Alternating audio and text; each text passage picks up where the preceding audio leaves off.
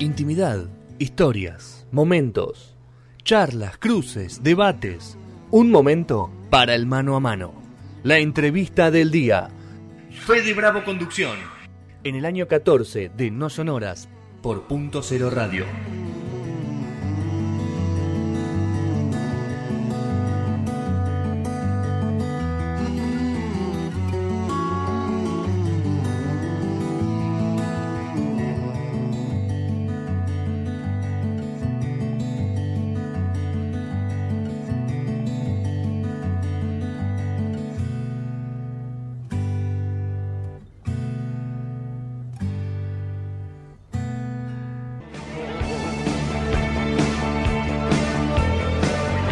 Bueno, ahora sí, eh, la entrevista del día de la fecha. Cuando Manu me dé luz verde, lo saludo. Bueno, Manu, vos me das la luz verde. Vos manejas todo acá, Manu. O sea, eh, cuando se prende la luz, el dueño de la radio es Manu. Y sí. Directamente Tenemos no que dice- agarrar rápido. No, así que vamos a charlar ahí con, con Ronen Suárez, que está en Nueva York, periodista, presentador, actor, un montón de, de cosas que, que hace Ronen que tiene que ver con el arte, con la televisión, con el periodismo.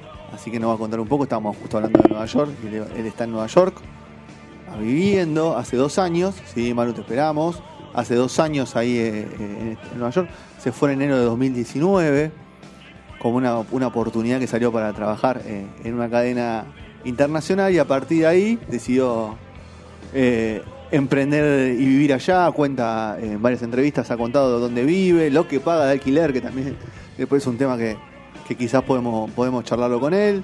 eh, y, y lo que es la vida allá, el- los amigos que se hizo, cómo fue, cómo, cómo convivir con la familia a, a una distancia tan grande y todo ese tipo de, de particularidades que puede tener una persona que migra. Y en el medio una pandemia, en el medio un- una, una elección, Una, sí, elección histórica en en Estados Unidos, en el país, con, con un Trump bastante, bastante Combativo. combativo y que tuvo un, un quilombo ahí. De- decime, a ver, decime, mano, decime, decime, decime. ¿Estamos? Bueno, los, los saludamos entonces. Muy bien. Bueno, ahí lo tenemos a, a Ronen. Ronen, ¿cómo estás? Buenas tardes, Federico te saluda. Hola Fede, ¿cómo estás? Bien, ¿Cómo ¿vos? andan? ¿Cómo, and- cómo andas, Ronen? ¿Todo bien? Soy Nicolás. Bien. ¿Cómo andan todos? ¿Todo bien, vos? Bien, por suerte súper bien. Hoy un día viernes por fin, eh, Sí. pero bien, contento, tranquilo, un día largo como siempre, pero bueno, está bueno, ¿viste? Que uno disfruta también de lo que hace, entonces eso está bueno. Qué bueno. Bueno, ¿cómo está Nueva York en estas Bueno, semanas eh, ya? bueno, Sí, mira, esta, te digo la verdad, fue una, es una semana que empieza como a recuperarse un poco, ¿viste? Sí, en New York con respecto a, eh, digamos, lo que se venía dando. Por tres o cuatro cosas. Tiene que ver, bueno, en un principio hubo una semana que se llama el Spring Break, sí. es como una vacación de, de primavera, eh, entonces hubo bastante turismo, o sea, empezó como a haber turismo, pero mucha de la gente que vino, que por supuesto tiene que ver con eso, eh, hay como, por lo menos por lo que se ve, incluso ahora nos piden cuarentena para cualquier persona que venga desde cualquier estado de, de los Estados Unidos, entonces es como que una ciudad que empieza a ser amigable para el turista. Bueno, Sí. recordemos, ahora estamos en primavera, viene el verano, o sea, se vienen momentos que son importantes para todo lo que tiene que ver con el turismo y el movimiento de gente, por lo menos en Estados Unidos. Entonces, todo eso está como marcando un panorama ¿viste? distinto a lo que se venía dando, una ciudad un poco apagada, una ciudad que por ahora no tiene teatros, eso todavía no volvió, pero sí volvieron algunas otras cosas, ¿no? Como los restaurantes, poder comer adentro. Hoy es un día un poco fresco, la verdad que se venía dando días lindos, de, de muy buena temperatura. Hoy justo es un día particularmente más frío que otros, pero bueno, se está, está como empezando una nueva etapa para mí, te diría, Sí. si, si, si lo podemos poner de esa forma, ¿no? ¿Y el humor de la gente? ¿Cómo, cómo lo sentís vos? ¿Por la calle? Mejor. Sí. Sí, mejor, mejor, con ganas de que de alguna manera, viste, como toda la parte del mundo, no solamente que en New York termine esto. sí. La vacunación viene muy, muy rápido, o sea, a ver, no, no, no viene rápido, estoy, estoy por ahí confundiendo los términos. Viene avanzada, todavía falta, ¿sí? ¿Por qué avanzada? Porque ya hay mayores de 16 años que se pueden vacunar. Sí. Entonces es como que de alguna manera avanzaron con respecto a los a Bueno, los bueno, eh, grupos etarios, ¿no? yo- y, a- y al, y al tipo de personas. Yo escuché Pero que no uno de cada cuatro adultos ya, ya está vacunado, ¿puede ser? Sí, sí, aparte, bueno, por ejemplo, por ejemplo, el dato de aquí de New York es que el 31% de las personas eh, ya están vacunadas. Yo me vacuné la semana pasada, me tocó. en una farmacia. eh, y entonces un poco me sirvió para, para ver un poco cómo es la experiencia. Eh, sacás el turno a través de internet, hay como dos maneras. Hay una página que se llama TurboPax, que es que incluye los lugares oficiales del gobierno, pero además farmacias y otros lugares. Y en el caso de la página oficial del gobierno, te incluye hospitales, sanatorios, toda la parte de salud.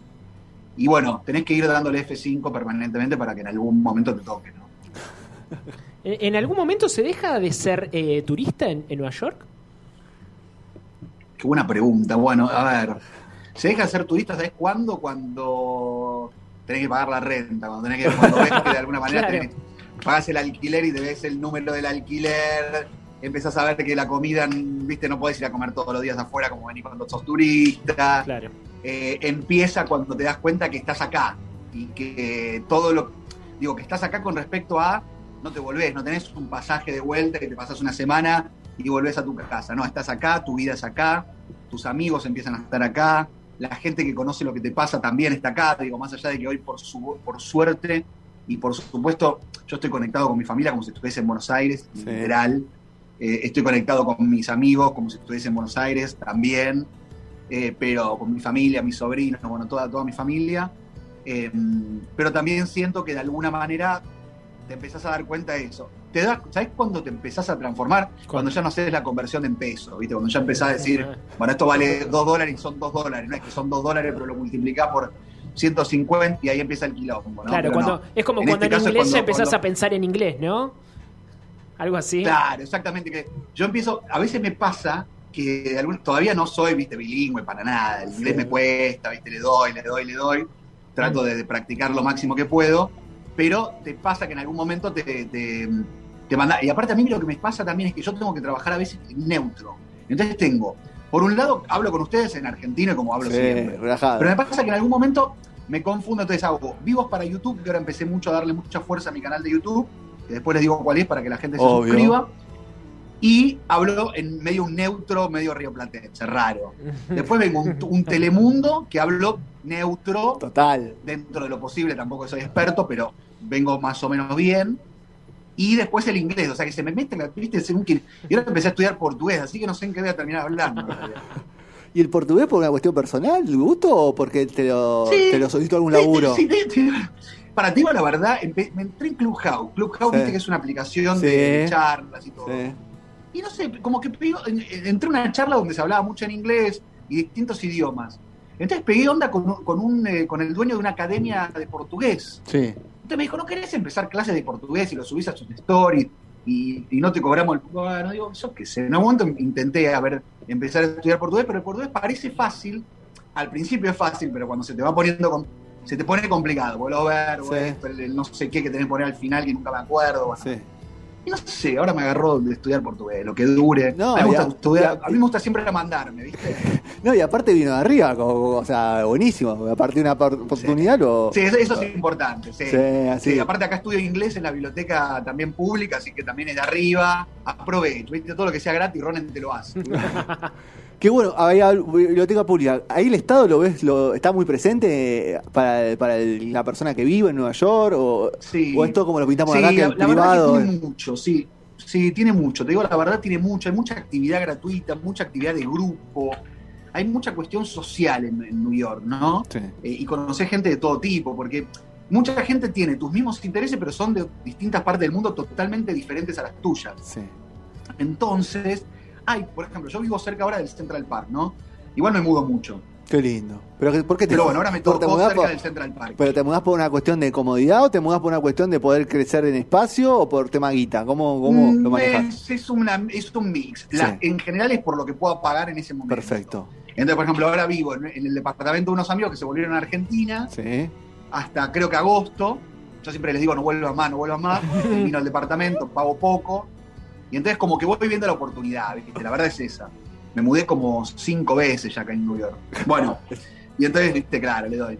Pero bueno, por ejemplo, en el Central Park ahora hay un montón de actividades. Ahora que viene el verano, Sí. en invierno por supuesto hay mucho menos, y más con la pandemia nada. Pero ahora hay grupo de... Tenés de todo, desde fotografiar pájaros, Sí. pasando por reunirte para caminar a la noche. Eh, a mí me gusta el béisbol. yo lo practiqué cuando era chico y ahora quiero volver a Sí, hay, hacerlo. hay dos o tres un grupo canchas de ahí. béisbol. Sí. Qué bueno. Tenés que ir a- vas a- fuiste a ver- no llegaste a ver a los Yankees todavía, me imagino, porque hay poca gente todavía. en- No, por- claro, pasó- exactamente. Lo que pasó fue que se cerró todo y ahora utilizan el, el estadio de los Yankees, lo utilizan eh, como vacunatorio. Entonces es como que se complica, ¿viste? No es que están haciendo partidos. Eh, no volvieron ni a la NBA, que la NBA, ¿viste? Que la hacen en Orlando. Sí. Eh, el béisbol no sé bien en dónde, pero no es acá. Sí. Entonces tampoco hay partidos, pero sí, tengo muchas ganas de ir a ver un partido. Qué grande. Ahí está, está, tiene tanto Nueva York para. Justo Uf. estábamos hablando un poco y decir tres. Tiene mucho, ¿viste? tres- Sí, cada- eso es verdad, tiene Nos mucho. preguntó el operador tres actividades y. no- no Es imposible resumir Es imposible Nueva resumir. York en tres actividades. No, Sí. no, por eso es una Eh, locura. más cuando venís algunos días, ¿viste? Sí, bueno, sí. yo tengo un amigo que fue un poco el que me ayudó y me impulsa en, en YouTube, que se llama Resilento, que él hace muy buen contenido de Sí. New York, y tiene así como guías, él también hace tours para gente y todo, y tiene, ¿viste? Como en siete días qué podés conocer y todo, pero claro, cuesta, no podés conocer todo. Y el periodismo allá. Ronen, ¿cómo, cómo, cómo es? ¿Es parecido al nuestro? ¿Es un poquito más tranquilo? ¿Cómo lo, lo notas? Tanto el de Ah, espectáculos como mira, el, es interesante. Para mí, te digo lo que pasa, tenemos, nosotros, yo lo que considero es que nosotros tenemos muy buenos medios de comunicación, muy buenos programas, buenos profesionales, eh, buen, digamos, buen, buen eh, material en todo sentido de la comunicación. Sí, Bueno, en teatro, por supuesto que también, viste todo. sí. Entonces, me pasa que el periodismo es distinto, depende también en qué nivel. Yo creo que lo hispano le falta mucho por ser como a la altura que estamos nosotros, pero no por nada, ni por argentino agrandado, ni nada, pero siento que tenemos un muy buen nivel. Sí, Y que el periodismo y los programas y la, y la estructura del- de la televisión y de los medios hispanos todavía le falta un poco. En lo americano hay mucho más, pero estamos ahí a un nivel bastante cercano, te diría que no estamos tan lejos. Tienen prácticas distintas, ¿viste? Por ejemplo, acá si vos no podrías hacer una cámara oculta, porque eso te podría caber una, una, una sanción judicial, incluso un pago de dinero y todo. Por ejemplo, si yo voy a tratar o intentar de sacar una imagen de alguien y me dice que no, que no. yo eso no lo puedo publicar, Sí, ¿viste? sí, sí. Eh, sí. Entonces hay como, como cosas distintas que cada uno tiene que respetar, porque por supuesto vivís acá y tenés que respetarlas. Eh, y otras cosas que son buenas, hay mucha libertad, eso es cierto, ¿viste? Hay mucha, mucha libertad, eh, en el sentido de que cualquiera puede decir cualquier cosa sin ningún tipo de, de represalia de nada. Eh, pero bueno, como es todo, ¿viste? A los políticos les molesta lo que hablas, hay programas que no están. Cuando estuvo Donald Trump, por supuesto que mataba a todos los programas que no estaban de acuerdo con él. Biden por ahora no, pero tampoco dio mucha conferencia de prensa, hasta hace un poquito que dio la primera. Sí. Bueno, siempre tenés ¿Y las, acusa- como- y las acusaciones de Cuomo? ¿Viste que hay acusaciones de Cuomo de, de abusos Uy, y esas está- cosas? Eso está tremendo, ¿no? Eso, eso es un tema, una novela. Que bueno, viste que en Argentina somos como muy, aparte tenemos unos temas con la pandemia y todo, pero es un escándalo tan, o sea, es tremendo lo de. Cuomo, porque Cuomo tiene siete acusaciones de mujeres que dicen haber, de haber sido víctimas de acoso por parte de él, acoso sexual. Sí, eh, no quiere renunciar, sus aliados políticos lo quieren, un sector lo quiere echar, otro no quiere echarlo, van a hacer la investigación y empezó la investigación en la legislatura, pero claro, no van a tener muchos números para poder echar. Entonces es un escándalo tremendo, tremendo. un Y a tipo veces ahí lo que siento es que se hace la doble vara, ¿viste? Porque para Trump, si hubiese sido lo mismo para Trump, por supuesto que hubiese sido un escándalo de magnitud y ya casi incendiado en la, en la plaza pública, como corresponde, porque es un delito gravísimo. Sí. En el caso de cómo se lo están bancando todavía, ¿viste? Es como, ¿qué onda, viste? No, tiene que ser para todos igual, que son delitos gravísimos.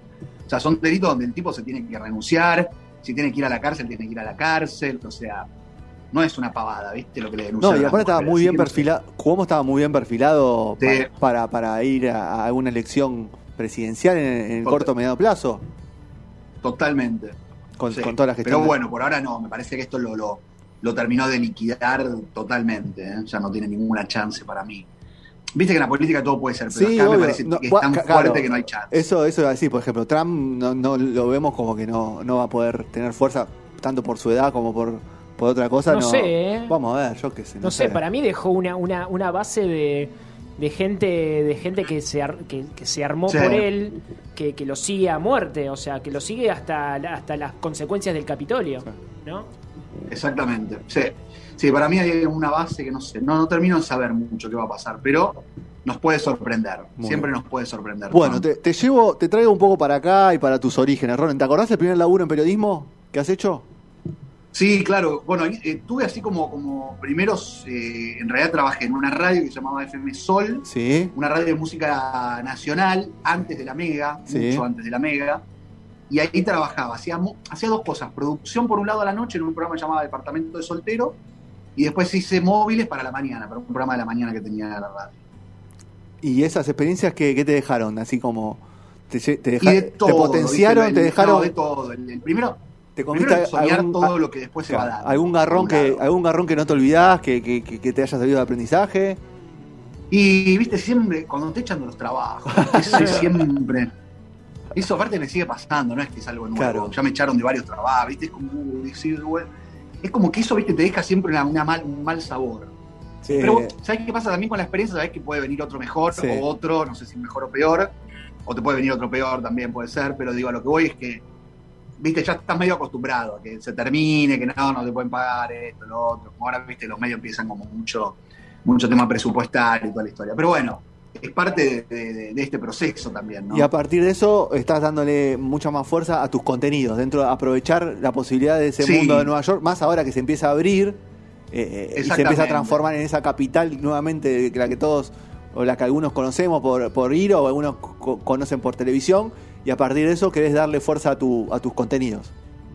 Totalmente, esa es un poco la idea, tanto desde YouTube, ahí los veo a ustedes que están en Twitch, Sí. bueno, viste, darle un poco en todo, tratar de ir por, por lo nuestro, viste, me parece que también hoy muchos medios quedan por detrás de, de- de lo que nosotros podemos usar nuestras redes y de qué manera podemos conectar con el público, y todo eso está bueno también.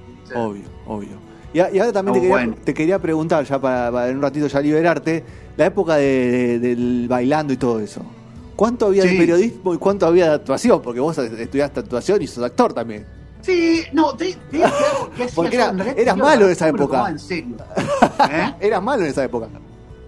Sí, no, no, no, pero aparte, ¿sabes qué pasa? Todo me lo tomaba yo en serio. Claro. Porque si vos, porque lo que hablábamos también con la producción y todo, si yo, Sí. a ver, si el tema es una pavada, porque todos los temas eran una pavada, Sí. ninguno era muy serio. Si yo encima me río, es como que no, no es como, como, como un cuento mal contado, ¿viste? Sí. Si está todo mal, o sea, va para atrás o no. Sí, sí. Entonces, yo me lo tomaba en serio. Tipo, por ejemplo, no sé, vos me decías la mafia de los coach, ¿viste? Yo me lo tomaba en- Yo era malísimo, yo decía, acá hay un tongo, no puede ser que los coaches solamente contraten a sus profesores. Y yo iba con todo, ¿eh? pero iba a matar. Era como si estuviese investigando el caso Watergate para mí. Yo estaba enajenado contra los coaches, una injusticia tremenda que me parecía, y, me, y le daba, ¿viste? Y le daba. Había como mucho de divertirnos también, digo, tratar de divertirnos, de, de informar, porque a la gente le interesaba también los escándalos que había y todo. Así que sí, sí era malo. Yo me peleaba mucho con Ángel de Brito, que era, tengo buena onda y soy amigo, y, y salgo bastante para su programa. Bueno, de Brito se peleó Me con, varios, mucho, ¿viste? Yo con decía, el peor jurado. Y Apolino, no es mérito mío, ni tampoco es que me gustó hacerlo, pero yo dije un día a que Polino ya no iba más, ya está, terminó, no va más para el bailando ni Sí. nada. Y se reenojó, una cosa tremenda, me dijo de todo. Aparte, yo era la prim- era ponerle el primer mes que ya estaba en Miami viviendo, Sí. porque primero viví en Miami, y salí en un programa de Canal 26 a la noche con un amigo que es Pablo Muney. ¿Viste? Vos ya- como viste que te preguntan algo, vos contestás. yo Sí. Nunca pensé que Polino podía llegar a ver eso o alguien lo podía haber levantado. Bueno, pues bien indignado. Después terminó que Polino no está más en el bailando, pero no importa. Me dio la Yo- razón, me dio la razón.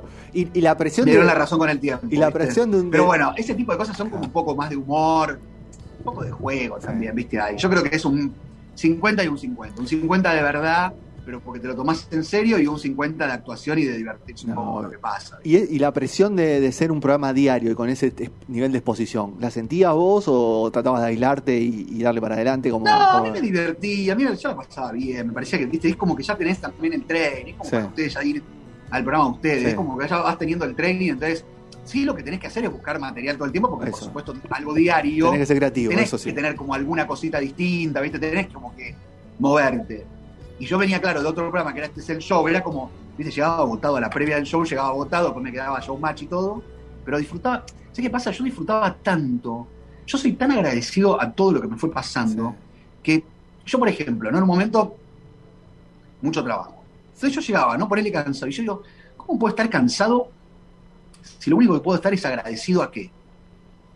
A que llego a un lugar, alguien me maquilla, me ayudan a peinarme, tengo que sentarme para hablar de algo que me parece divertido y está bueno. La gente nos mira. Siempre tenés una buena devolución. Y si tenés una mala devolución, hater ahí en todos lados, y también te potencia para un lado, para el bueno, para lo malo, para sacar por ahí una crítica es buena y, te das cuenta que, en algo estuviste mal y está bueno para, para darse cuenta. O sea, me da la sensación como que no viste, no, eso, viste la gente que te dice, no, estoy cansado, no puedo.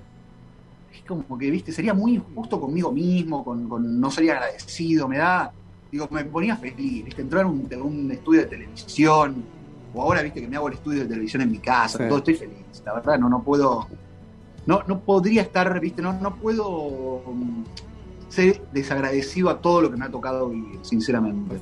Bueno, eso, eso de de estar ahí en, Nueva York, eh, participar en, varios programas de varios países. ¿Vos pensás que el periodismo va un poco a eso, algo, algo más eh, de, no pertenecer a un solo medio, sino que a varios y, darle más, más identidad al periodista que al medio? Sí, creo que sí. Hablaba un poco, creo la otra vez Adal, que es dueña de Infobae, hablaba de eso hay como mucho medio que tiene, por supuesto, su, sus estrellas. Su sello y eso no se lo hace.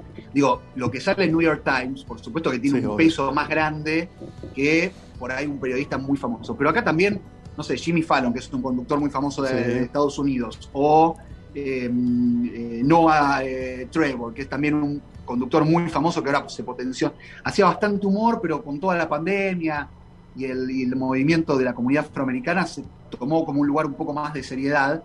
Em, y por ahí pesan igual que el New York Times, eh, o algo que digan tiene más repercusión. Entonces, a lo que voy que sí, yo creo que va por ese lado, ¿no? Que va mucho al vivo, que va mucho al, streaming como hacen ustedes en YouTube, en Twitch, digo, va por ese lado la, la cuestión de ahora. Y viste un portal hasta que te lo escribe el periodista, es como que ya me digo, suponte, que no pase, ¿no? Pero ahora, ahora en este momento pasa una noticia.